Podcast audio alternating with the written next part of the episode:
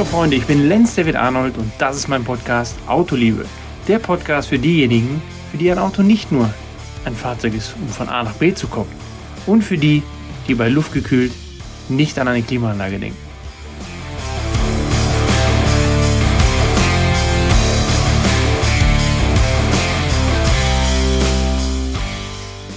Ja, die dritte Woche, die dritte Folge. Alles beim Alten. Corona ist leider immer noch präsent. Es ist immer noch keine richtige Richtung da.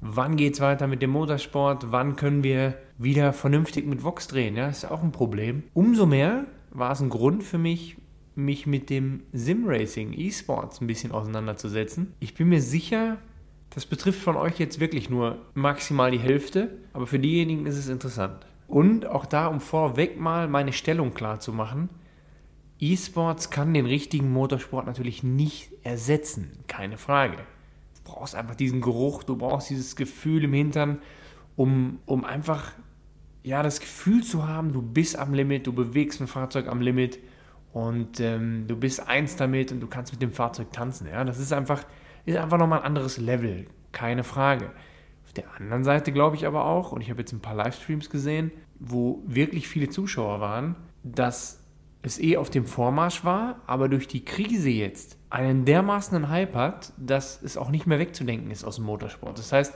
ich glaube, ab heute ist es einfach so, dass es beides geben wird. Wir haben die E-Sportler, die Jungs, die keinen Motorsport-Background haben und äh, sich online austoben und es auch wirklich gut drauf haben, vermixt mit wirklichen Rennprofis die aktuell die Liebe zum E-Racing gefunden haben oder halt eben auch schon immer hatten. Also kleiner Abriss zu mir. Ich habe früher natürlich auch mit Kumpels, sind wir online gegeneinander gefahren. Das war witzig, ja.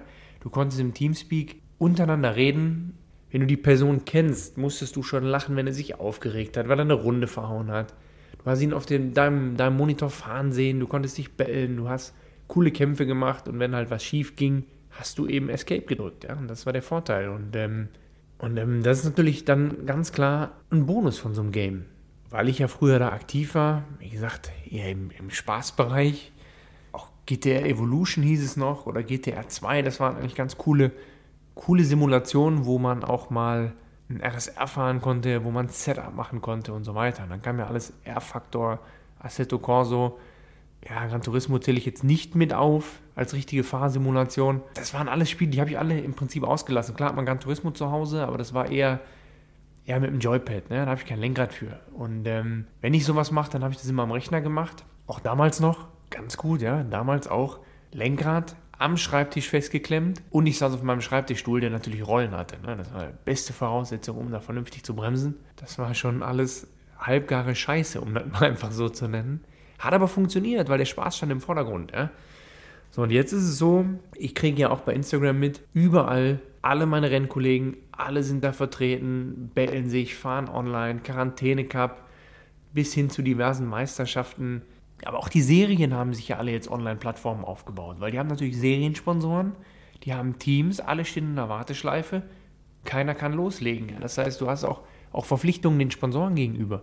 Und da merke ich auch, da ist ein neuer Trend im Gange, dass die Jungs ihre Werbung online, ja, im, im, im Stream präsentieren. Und ich glaube, wenn ich zurückdenke an VLN1, VLN2, habe ich mir den Stream jeweils angeguckt. Ich freue mich jetzt auch schon auf drei. Ich würde gerne mitfahren, ist aber zu kurzfristig. Patrick Simon, Olli Martini, wer es gesehen hat, es war geil. Es hat Bock gemacht. Am Anfang hatte ich ein bisschen das Gefühl, die beiden haben äh, Skepsis. Habe ich auch, hätte ich auch, so habe ich auch eingeschalten aber sie haben es richtig gut gemacht. Und wenn man dann die Umschnitte sieht, wie die Kameraführung ist, wie über das Rennen berichtet wird, dann ist es schon gut. Jetzt verstehe ich immer noch diejenigen, die sagen, ja, aber es bleibt doch ein Computerspiel. Es ist doch jeder zu Hause und irgendwie, wo ist denn da die, die, die Gefahr, die Action? Die Gefahr ist so nicht gegeben wie im richtigen Auto. Finde ich auf der einen Seite natürlich gut, wenn keiner sich in Gefahr bringt der anderen Seite ist natürlich der, die Risikobereitschaft eine andere. Das heißt, wenn einer noch nie im Auto saß und er weiß, die Kurve geht voll, dann fährt er sie voll und drückt so lange Escape und fängt wieder neu an, bis es dann irgendwann klappt. Das machst du in echt nicht. Ja, weil in echt hast du nämlich dann, wenn du die voll fährst und es funktioniert nicht, hast du im besten Fall Nasenbluten und im schlechtesten Fall was Größeres. So, und ähm, dann gehst du ganz anders an so ein Projekt ran. Trotzdem sind viele Rennfahrer aktiv, von Verstappen über Ocon über DTM-Jungs. Philipp Eng ist da sehr aktiv. Ich habe Mike Rockenfeller online gesehen. Westbrook ist da mitgefahren. Also es sind wirklich einige, die da richtig kräftig Gas geben. Da habe ich mir gedacht, ich hatte früher Spaß dran. Aktuell sitze ich nicht im Auto. Es ist nicht absehbar, wann ich das wieder tue. Ich brauche so ein Ding. Mich schlau gemacht auf dem Markt, aber auch da ist ja wieder. Ja, Freunde, was soll ich euch sagen? Da kann man ja von bis, wie bei allem oder bei jedem Hobby, kann man ja total eskalieren, was was Budget angeht, äh, was die, die Ausarbeitung der diverser Sims angeht. Ich bin mir sicher, ihr habt auch schon bei Instagram das ein oder andere Mal gesehen, wer da wie ausrastet. Und für mich war wichtig, da irgendwie einen gesunden Mittelweg zu finden. Was ist jetzt vom Know-how, von der Technik, vom Technikstand, was braucht man wirklich und was ist überflüssig? Fakt ist, und das weiß ich von früher noch, das Wichtigste für mich ist mit die Stabilität am Lenkrad. Ich darf jetzt kein windiges Gestell haben, dass wenn ich lenke, dass sich das oben alles mitbewegt, sei es der Sitz oder der Tisch, dann ist nämlich schon verkorkst, dann kann ich es direkt lassen. Aber ich sehe es auch nicht ein, irgendwie für 3000 Euro, 3500 Euro Pedale zu kaufen, ähm, wo man irgendwie was besser spürt. Finde ich auch schwierig. Ich habe mich hier für das Fanatec Cockpit entschieden, weil ich finde einfach, es sieht geil aus. Ja, das ist der eine Punkt. Der zweite Punkt ist, wenn ich auf die Fanatec Komponenten gehe, weiß ich, dass alles wunderbar zusammenpasst. Das heißt, ich muss nicht irgendwie spezielle Löcher bohren, weil es eine andere Konstruktion ist, ein anderer Hersteller ist.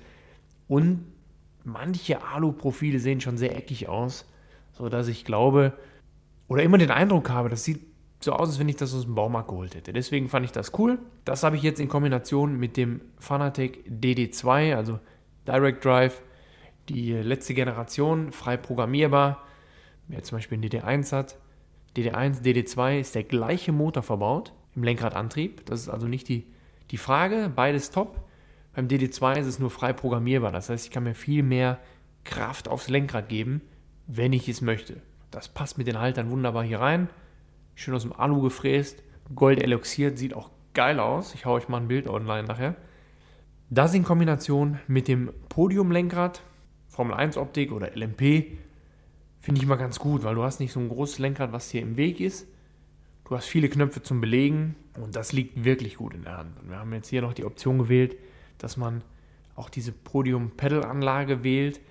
Und wenn ich hier am, an der Lenkradwippe ziehe, weiß nicht, ob man es hört, das ist wirklich aus einem Rennauto. Ich habe die Zukupplung, die ganzen Teile, Carbon, die Haptik, und ich bin ein richtiger Haptikliebhaber, ist bei dem Fanatec Podium echt sehr, sehr geil. Also ich habe jetzt kein Manko gefunden und es war so, dass ich sage, okay, wir bewegen uns hier preislich in einem vernünftigen Rahmen. Als Gesamtpaket. Lenkrad, Motor inklusive Lenkrad. Ja, wenn wir da irgendwo bei 1650, 1700 Euro sind, ist das viel Geld, brauchen wir nicht drüber zu reden. Wir haben aber eine coole Konstruktion, die wunderbar ist und funktioniert. Man kann jetzt schon wieder hingehen und so einen Motor kaufen für diese Kohle, hat aber noch kein Lenkrad. Da kann man wieder 1000, 1500 Euro extra für ein Lenkrad ausgeben. Und das sehe ich gerade noch nicht, an welcher Stelle das Sinn macht. Pedale habe ich die V2 von Fanatec. Auch sehr geil, aus dem Vollen gefräst. Gute Teile, genauso werden sie im Rennauto verbaut. Allerdings hier ganz klar mit dem Kit. Du kannst mit einem Kit die Federn und den äh, Bremswiderstand aufrüsten. Das heißt, ich habe jetzt hier wirklich ja, 1 bis 1,5 cm maximal Bremsweg. Und wenn ich keine Schuhe anhabe, ich habe immer über die gelacht, die ihre Rennschuhe neben so einem Simulator stehen haben. Wenn ich keine Schuhe anhab, kriege ich das Auto nicht voll gebremst, kriege ich nicht mehr als 50, 60 Prozent gedrückt. Also sagt mir das doch auch schon wieder, es reicht völlig aus. Es reicht völlig aus, um Feedback zu bekommen und ich habe noch einen Trainingseffekt. Das heißt, wenn ich eine halbe Stunde fahre und ich mache es das erste Mal, merke ich es im Bein. Zack, geht eine Lampe auf und ich sage, okay, ich saß lange nicht im Rennauto. Wenn ich jetzt schon wieder merke, dass mir das Bein nicht wehtut, aber halt so Muskelkater auftritt. Ja. Dementsprechend finde ich, ist es eine gute Kombination. Ich habe Bremswiderstand, ich habe Bremsdruck, ich kann es gut einschätzen. Muss dich natürlich daran gewöhnen, das ist klar. Und mit dem Lenkrad bin ich happy, die Haptik ist gut. Ich habe mir jetzt die Lenkradkraft oder die Lenkkraft mal eingestellt. Ich habe mit einem Kumpel telefoniert, der auch dieses ganze Fanatec Line-Up am Lenkrad hat, um ein paar Einstellungen zu übernehmen, um nicht so viel Leerzeit zu, ver, zu verbummeln. Ja. Und wir haben hier alles eingestellt. Er hat gesagt, stell es auf 100. Force Feedback, kein Problem. Das ist die einzige Verbindung zwischen dem Auto, dem Spiel und deiner Hand, deinem Gefühl. Hm, hat der Papa dann gemacht. Ich bin aus der Box gefahren und bin direkt geradeaus in die Wand gefahren, weil ich konnte an diesem Lenkrad, was ja gut fest verschraubt ist, nicht einen Zentimeter lenken. Es gibt zwei Optionen. Entweder ich habe nichts im Ärmel oder es war zu viel. Aber das ist ja das Schöne beim frei programmierbaren. Ich habe einfach wieder ein bisschen Druck rausgenommen. So auf mein Gefühl, dass ich sage, okay, ist happy, funktioniert gut. Ich habe einen Kontakt zum Auto und fertig. Das habe ich mir schön eingestellt. Ich hatte noch einen alten Schalensitz, ja, aus dem M3. Der stand nur rum, den habe ich aus dem, auf dem Gestell verschraubt und äh, so habe ich jetzt ein cooles Line-Up, dass ich wirklich gut sitze. Und ich hatte vorher, sonst hätte ich das ja nicht gemacht, ist ja so ein Mix aus Trainingsinvestitionen, Streckenlernen, ja, Simulatorfahren gehört einfach dazu zum modernen Motorsport. Habe ich mir dann hier halt eben so ein Gestell gebaut. Aber ich habe mir auch gesagt, ich möchte die 24 Stunden Le Mans, 24 Stunden Nürburgring, so ein paar Sachen jetzt hier mitfahren. Ich möchte online jetzt mal angreifen. Männer, was soll ich euch sagen? Es klingt, also ihr könnt euren Freundinnen erstmal sagen, wenn ihr das macht, dann ist das eine Art Wissenschaft, äh, ein gewisses Projekt, wo ihr euch reinsteigert, besser werden wollt. Verdammt nochmal, es ist kein Spiel oder Spielzeug. Ja, es ist nicht so, dass man runtergeht und man spielt ein bisschen. Vergesst es. Ich bin runtergegangen, ich kenne die Strecke, ich kenne das Auto, ich kann es ungefähr einschätzen, bin vorher auch gefahren, setze mich hier rein, fahre nicht schlecht. Ich fahre nicht schlecht und krieg von den Cracks richtig auf den Sack. Ich habe jetzt schon gemerkt, wer im E-Sports, Plattform iRacing, die ich gerade nutze, oder Race Room, vorne mitfahren will, der muss fit sein, der muss sich damit auseinandersetzen, der muss täglich oder regelmäßig fahren, der muss auch irgendwo sich ins Setup reinfuchsen. Du kannst nicht runtergehen, wie es früher war, einmal in der Woche und sagen, ah, weißt du was, ich gehe mal ein bisschen an den Rechner, ein paar Leute versohlen, geht nicht. Sondern diesmal bin ich der, der versohlt wird und dementsprechend muss ich mich da echt reinfuchsen. Jetzt gerade, wo wir die Zeit ein bisschen haben, werde ich die Challenge annehmen. Ich werde mich da ein bisschen reinfuchsen. Ich möchte ein paar Events mitfahren, sodass ich nicht der Voll-Noob bin da in dem Game. Und da freue ich mich drauf. Ich glaube, dass mein Line-Up hier, was ich mir hingestellt habe, okay ist. Also für mich ist es top. Und ich glaube, okay, das meine ich damit, für jeden völlig ausreichend. Alles andere ist nur Namen, Philosophie und so weiter. Ich habe hier noch ein Wechsellenkrad, schön mit einem Porsche-Wappen drauf. Das ist das Original Porsche-Lenkrad aus dem 991 aus dem R mit der Knopfbelegung. Auch wieder die Schaltwippe optimiert auf Podium. Ja, damit ich auch weiß, wo die Knöpfe sind. Ist auch sehr geil. Wenn man mit altes fährt oder was mit einem runden Lenkrad, kann man da nochmal tauschen. Und so bin ich voll ausgestattet mit einem Headset auf. Okay, gehe ich auch meiner Freundin nicht auf den Sack. Jetzt fange ich schon an, über den Mist nachzudenken, mir einen zweiten Bildschirm hier seitlich hinzustellen, damit ich einen Zeitenmonitor habe. Dann machen die mir doch vor da draußen alle. Dann wirst du doch bekloppt. Aber umso geiler finde ich es, dass man da so detailverliebt ist und man sich das so richtig schön hinbauen kann. Und sind wir mal ganz ehrlich, Simulation jetzt hin oder her, ja, ich bin angefixt, ich habe Bock, ich nehme die Challenge an, ich möchte mich jetzt da ein bisschen reinfuchsen, ich möchte mich mit, mit E-Sportlern äh, bellen, aber auch mit echten Rennfahrern, die gerade alle da vertreten sind. In meinem Fall fahre ich jetzt iRacing und Race Room, weil da ja, mit die coolsten Events stattfinden und iRacing finde ich eigentlich, was die Fahrsimulation angeht, ist Benchmark. Und das ist schon wirklich geil. Auch das, das, das Reifenmodell, wenn du rausfährst mit kalten Socken, bis der Reifendruck da ist, bis die Reifentemperatur da ist, ist schon sehr, sehr geil gemacht. Speziell in der GTE, also in der IMSA oder halt eben ehemalige GT2-Kategorie. Das macht schon echt Laune. Aber jetzt mal Butter bei die Fische. Über dem Ganzen, dass es eine Simulation ist, dass man sich ein bisschen hier reinfuchsen kann, dass man Spaß daran hat. Man kann auch ausrasten, ja, kann man auch, kann ich euch auch schon mal verraten. Ist es ganz klar ein Trainingseffekt. Jeder große Hersteller, ob es die HWA ist, ob es Porsche ist, ob es große Teams sind, jeder hat einen Simulator mittlerweile. Und so lernen auch die Formel 4 Jungs und Formel 3 Jungs, DTM Jungs, Formel 1 Strecken kennen. Ja, die lernen die Strecken kennen, die lernen sich aufs Auto einzuschießen, weil natürlich so ein großer Simulator nochmal ganz andere Sachen widerspiegeln kann. Aber die fahren teilweise Setup-Sachen am Simulator raus. Und wenn man dann zur Rennstrecke kommt und nur noch zweimal diese halbe Stunde freies Training hat, hat man schon eine Richtung, weil es entweder simuliert wurde durch ein Programm oder der Testfahrer es am Simulator rausgefahren hat. Und spätestens da kommt der Punkt, wo man sagt, okay, es ist wirklich kein Spielzeug mehr. Es ist ein Mix aus beiden. Es macht Spaß, man kann sich richtig geil betteln, aber ich kann mich auch vorbereiten. Das heißt, wenn ich jetzt zum Beispiel, ich habe immer noch so ein bisschen den Traum, mal Macau zu fahren, wenn ich jetzt die Gelegenheit bekommen würde, dann ist klar, dann würde ich hier in Macau auf dem Rechner unzählige Runden abspulen. Ich glaube, von Philipp zu wissen, Philipp Eng, dass er sich auch so auf Daytona vorbereitet hat, dass er Daytona zig Runden am, am, am Simulator gefahren ist. Und dafür ist es genial. Wenn du eine gute Streckenhaptik hast, eine gute, gute gemachte Strecke, dann hast du auch die Bodenwellen da drin, du hast die Autobewegung, durch die Lenkkräfte hast du auch diese Bewegung im Lenkrad. Du spürst, wo die Wellen sind. Gerade wenn du in die Kurve reinfährst und dann kommt eine Welle, die schlägt dir nochmal ins Auto. Genauso kommt sie auch in meinem Lenkrad hier an.